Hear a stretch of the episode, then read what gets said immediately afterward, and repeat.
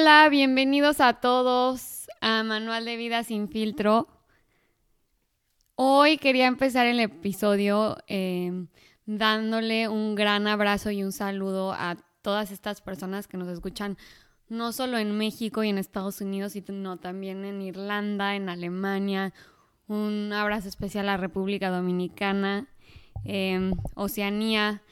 La verdad es que cuando vimos todos los lugares que de donde nos escuchaban, a mi mamá y a mí nos emocionó muchísimo porque pues nunca nos imaginamos llegar a, a pues todo el mundo. Nos falta África. Todavía nos falta Vamos por África. Vamos por el continente de África.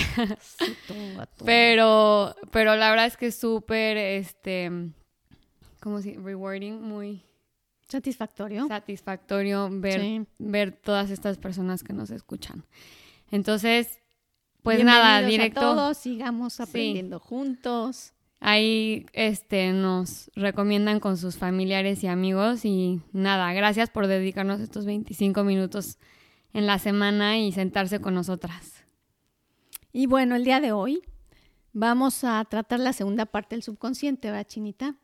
Sí, la verdad es que queríamos entrar un poco más en los tips prácticos que para que no solo sea el jefe de su vida, sino que también sea, en vez del jefe sea su, su compañero de trabajo, digamos, o sea, que trabajen junto con él, que manejen las cosas junto con él, no tiene por qué el subconsciente dominar. Una vez que estás consciente de él, puedes completamente este, trabajar y pues mejorar tus maneras de, de, de tus hábitos, ¿no? Exactamente. Lo que, lo que queríamos con esto es hacerlo presente, saber el tamaño y la intensidad que tiene, em, cómo funciona, que es nueve veces más potente que el consciente, pero cuando el consciente, tal como lo dijiste, trabaja junto con, entonces se hace la mancuerna perfecta. Y eso es lo que queremos, ¿no? La verdad es que pues en la primaria, secundaria, preparatoria, difícilmente escuchamos o, nos informan al respecto. De manera que a veces pensamos que simplemente hay algo que nos traiciona y que, como les decía, bueno, le podemos llamar destino, le podemos llamar lo que sea, pero, pero sí nos sentimos no al mando, sino sabiendo que hay algo que no está en mi control y que no sé por qué. Entonces el entender que sí, antes de los seis años se fijaron patrones importantes de cómo se vive la vida y que mm, a partir de eso también se siguen, se siguen formando patrones, pero que esos patrones rigen sin pedirle permiso al consciente, sino que actúan según lo que se, lo que se acordó, vamos a decir, entonces, saber que existe eso, pero que hay forma de modificarlo y que hay forma de comunicarme con ellos y que hay forma de reprogramarme. Y estos son los cinco consejos prácticos que vamos a dar para la reprogramación de todos estos patrones en la infancia que dijeron, no, pues es que si el pobre le hicieron una, tiene una autoestima súper baja este chavito, la verdad es que está en chino, la verdad, ya cómo se va a corregir, pues claro que se va a corregir, somos seres humanos siempre cambiantes siempre en evolución, siempre en aprendizaje. Y saber estos conceptos nos ayuda de manera práctica a lograrlo, a cambiar y evolucionar. Y a mí lo que me encanta de, estos conceptos y de estos tips, de verdad son súper eficientes y muy, muy fáciles. Lo difícil yo creo que de, de ellos es el darte cuenta que quieres precisamente corregir. Entonces, más bien, lo difícil de, poder aplicar estos tips es que primero tienes que hacer la conciencia de fijarte qué tipo de, instrucciones quieres reprogramar en el subconsciente, pero ya una vez que sepas eso, la verdad los tips que les vamos a dar eh, son lo más sencillo, lo más simple y no va a tomar mucho tiempo de su día, ¿no? Exactamente. Pues empecemos como con el, el más sencillo, que es el de los mensajes durante el sueño. Estos mensajes durante el sueño se hacen, tienen que ser mensajes cortos, o sea, frases cortas, que va a ser una persona que esté despierta, obviamente, al que está durmiendo. Fíjate qué profunda me vi. Ándale, que muy Pero- bien. pero, pero así es la cosa. Entonces, este personaje que está despierto hace esta afirmación y se va a fijar que lo va a hacer durante el periodo en el que las bolitas del ojo no se está moviendo. O sea, durante el sueño profundo. Si se fijan, cuando estamos soñando, la bolita del ojo se mueve, que para arriba, que para abajo, que así, ¿no? Entonces, llega un momento en que está quieta y durante ese sueño profundo es que se hace la afirmación. No es difícil encontrarlos, ¿eh? continuamente va a haber esos periodos. Entonces, eh, las afirmaciones tienen que ser siempre en positivo. Digamos que a un niño que mm, se está haciendo pipí continuamente en la cama o a un, o a un niño que lo están buleando, por ejemplo, mucho en la escuela. Vamos a, ese, ese ejemplo está mejor. Entonces, em, la afirmación es, no va a ser, por ejemplo, ya no te van a bulear en la escuela o, o mm, ya no vas a sentirte menos frente a tus amigos. Ya no, no. Ese tipo de afirmaciones lo que hace es reforzar las palabras bulear, la palabra sentirte menos. Entonces lo que vamos a hacer es que sean siempre afirmativas y en positivo. Pero O eso sea- siento que también va en general. O sea, cuando quieras programar algo, desprogramar, nunca es negativo, ¿no? Exacto. Vamos, vamos a, a usarlo así, exacto. Siempre en positivo y decir, em, te sientes seguro frente a tus amigos.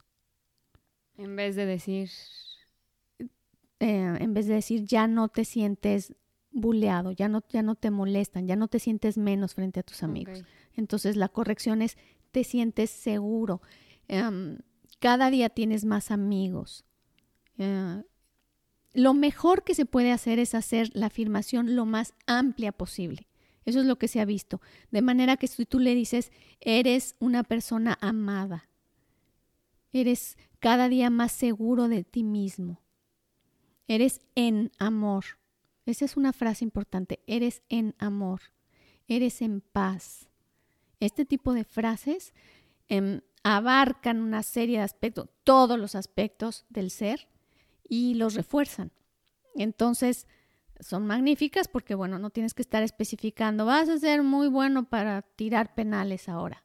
¿no? No, no, no. Entonces puede ser más amplia la afirmación y más abarca, de manera que a veces, no sé, el problema va mucho más de fondo de lo que nos imaginamos y cuando la frase abarca que eres en amor, eres en paz, eh, cada día te sientes más cómodo en la amistad, eh, este tipo de frases generan un ambiente mucho más, un aspecto mucho más amplio y abarcan todas las, todos los aspectos que pudieran traer este. Y otro ejemplo personal que en estas afirmaciones, por ejemplo, yo tuve una época que fui muy hipocondríaca y no fue hace tanto, yo creo que apenas, o sea, sigo todavía trabajándolo, pero eh, empecé con hacerme afirmaciones cada vez que me acordaba de y decía soy en salud, soy salud, estoy en salud, fui soy creada. sana, este, vivo en salud, expreso y este, soy, o sea, todo esto como que lo repetía mil veces eh, hasta, y hasta que me cansara, punto, si me estaba bañando, si me estoy vistiendo, si como que me repito estas afirmaciones constantemente y, y la verdad es que sí puedo notar un poco que, que el- mi hipocondria se ha disminuido Sí, cañón. o sea, va, va disminuyendo el miedo, pero y hay cuando algo me- importante, Y cuando Chini. empiezo otra vez como que a hacer estos pensamientos de, no manches, es que me duele la cabeza, puede ser que se me está dando un derrame cerebral o no sé, X, eh, empiezo a repetir, en vez de estar pensando todo lo que me puede pasar y las 10.000 maneras que me puedo morir o googlear mis síntomas, este, lo que hago es repetir esto de, soy salud, estoy en salud, vivo pero en salud. en voz alta, Chini. Ajá, y lo, no, obvio, lo repito en voz alta, porque sí, esa es la otra clave, ¿no? Que lo mencionamos un poco el podcast pasado, pero tienes que repetirlo en, en en voz, voz, alta. alta, de manera que recuerda que el, el subconsciente escucha, Ujú. ¿ok? Él no está no está atento de lo que estamos pensando, sino de lo que escucha o de lo que digo en voz alta o de lo que alguien me dice. Claro, y esta afirmación, si yo la digo en mis, o alguien me la dice en mi sueño, todavía se programa más como si se me hubiera programado antes de los seis años, que a los antes de los seis años se absorbe mucho más esta información. ¿No? Fue lo que dijiste. Exacto, lo que les decía es que em, los mensajes durante el sueño no están filtrados por el consciente. Entonces, eso es lo que ayuda precisamente a que el subconsciente esté mucho más pendiente y alerta y reciba la información. Otro, que, otro de, los, de los consejos prácticos es el de la respiración chinita. Y este de la respiración, la verdad es que es muy importante. Los seres humanos tenemos una enormísima cantidad de patrones de respiración a través de los cuales el subconsciente da instrucciones de los químicos y reacciones que va a tener, que vamos a tener en determinada circunstancia. Por ejemplo, si yo tengo miedo a los aviones, en cuanto yo entro a un avión, vuelo un avión, veo un avión, mis sentidos perciben el avión, entonces lo que hace el subconsciente es manda el mensaje de que ese lugar es peligroso porque así está el patrón, ¿no? El patrón dice, los aviones son peligrosos, la gente se muere. Y entonces la forma de mandar ese mensaje es a través de la respiración. Y entonces empieza a ejercer un patrón específico. Y ese patrón específico, que es tan sutil que no lo podemos siquiera percibir, por ejemplo, cuando yo hablo con un hermano con el que normalmente me peleo, por ejemplo, no nos llevamos bien, no me cae bien, generalmente nos peleamos, em, terminamos en desacuerdo y a veces digo, pienso, tengo que ser paciente, tengo que pasarla bien hoy, no me voy a pelear con él porque no, no, ok, todo eso lo estoy pensando. A la hora que yo lo veo, lo huelo, lo siento, lo tengo presente, el subconsciente da la instrucción de decir, con este no nos llevamos. Y empiezo a ejercer un patrón de respiración específico que hace que yo genere todos los químicos y todos los reactivos a que yo sea intolerante, impaciente, me sienta ofendida fácilmente, se vuelva otra vez a generar la misma historia, ¿ok? Entonces, en los casos en los que es, por ejemplo, en los casos del avión, en los casos de, de pánicos específicos a algo, en esos casos es muy conveniente el simple hecho de alterar la respiración. O sea, no tiene que ser respira profundo, inhala, exhala, y ahora siente que él no, no, no. Simplemente cuando estoy consciente de la respiración, es tan delicado cada patroncito, cada patrón es tan perfecto que con el hecho de que yo me haga consciente y respire a lo mejor en un segundito y constantemente esté haciendo eso durante siete minutos, es suficiente para romper la instrucción. Siete minutos, ¿eh? Siete minutitos de estar nada más rompiéndola constantemente, o sea, cada diez segundos como que o hago un o hago un, no sé, cualquier cosa que rompa el patrón. También, según yo tengo entendido que la respiración controla el ritmo cardíaco, entonces si normalmente si te da miedo algo, pues tu ritmo cardíaco se acelera y a la hora de respirar lento lo puedes controlar y desacelerar. Entonces eso también siento que, que ayuda, o sea, todo está conectado, ¿no? Sí, tratar de, exacto, respirar lento. Y pero con esto, en realidad lo único que necesitas es pensar que estás respirando y eso hace, la simple conciencia de que estás respirando hace que se rompa ese patrón. Entonces puede sernos muy útil en esos casos en los que me quiero controlar, este, no quiero enojarme ahorita específicamente con alguien, quiero, ¿no? Entonces usar este, estos pequeños consejos. Y, yo creo que estos consejos, en la, en la respiración siempre te lo enseñan que si cuando te toca hablar en público, que eso mucha gente le da pánico. Sí, súper común. Cuando estás nervioso de algo o así es muy común y, y es porque el subconsciente lo, lo percibe muy fácil y por eso puedes controlarlo. Exactamente. Otra cosa es lo que digo y lo que oigo de mí. O sea, tengo que ser muy, muy cuidadoso con el que es muy común estas frases sociales y en, cuando estamos con en una comida y tal, decir, es que sabes que yo no yo nunca duermo bien, yo duermo pésimo. No, yo duermo pésimo. Y, si, y es que desde siempre, es que es lo... No, no, no, yo ya intenté, yo duermo pésimo. Y ya no sé, es costumbre decir yo duermo pésimo. Y cada que digo yo duermo pésimo, estoy reafirmando ese patrón. Y le estás diciendo al subconsciente que por más que quiera dormir bien, no, no puedes porque tú, eres una persona que duerme mal. Tú eres eso, tú duermes pésimo. Entonces, es, hay que tener cuidado. Y simplemente em, el decir, bueno, antes no dormía bien o cada vez duermo mejor o, o mejor me callo y no digo nada, pero no hablar reforzando un patrón. No decir en voz alta un patrón, porque de verdad estoy constantemente reafirmándolo. Y la reafirmación de un patrón, bueno, o sea, es fuerte, es que no se rompe, es que así es. Y regresando al tema, a uno de, los de nuestros primeros temas del closet, también por eso yo hice mucho énfasis en cuidado con lo que dices en la mesa, porque pues igual y una persona que está en el closet este, escucha un comentario negativo sobre los homosexuales y eso que igual y es como se le está reforzando en el subconsciente el hecho de que no va a ser aceptado en la sociedad, que lo van a ver como algo negativo, malo, X. Entonces también cuidado con los comentarios en la mesa en general, porque siempre estás mandando instrucciones. Sí, los comentarios negativos, ¿no? Estamos mandando exacto.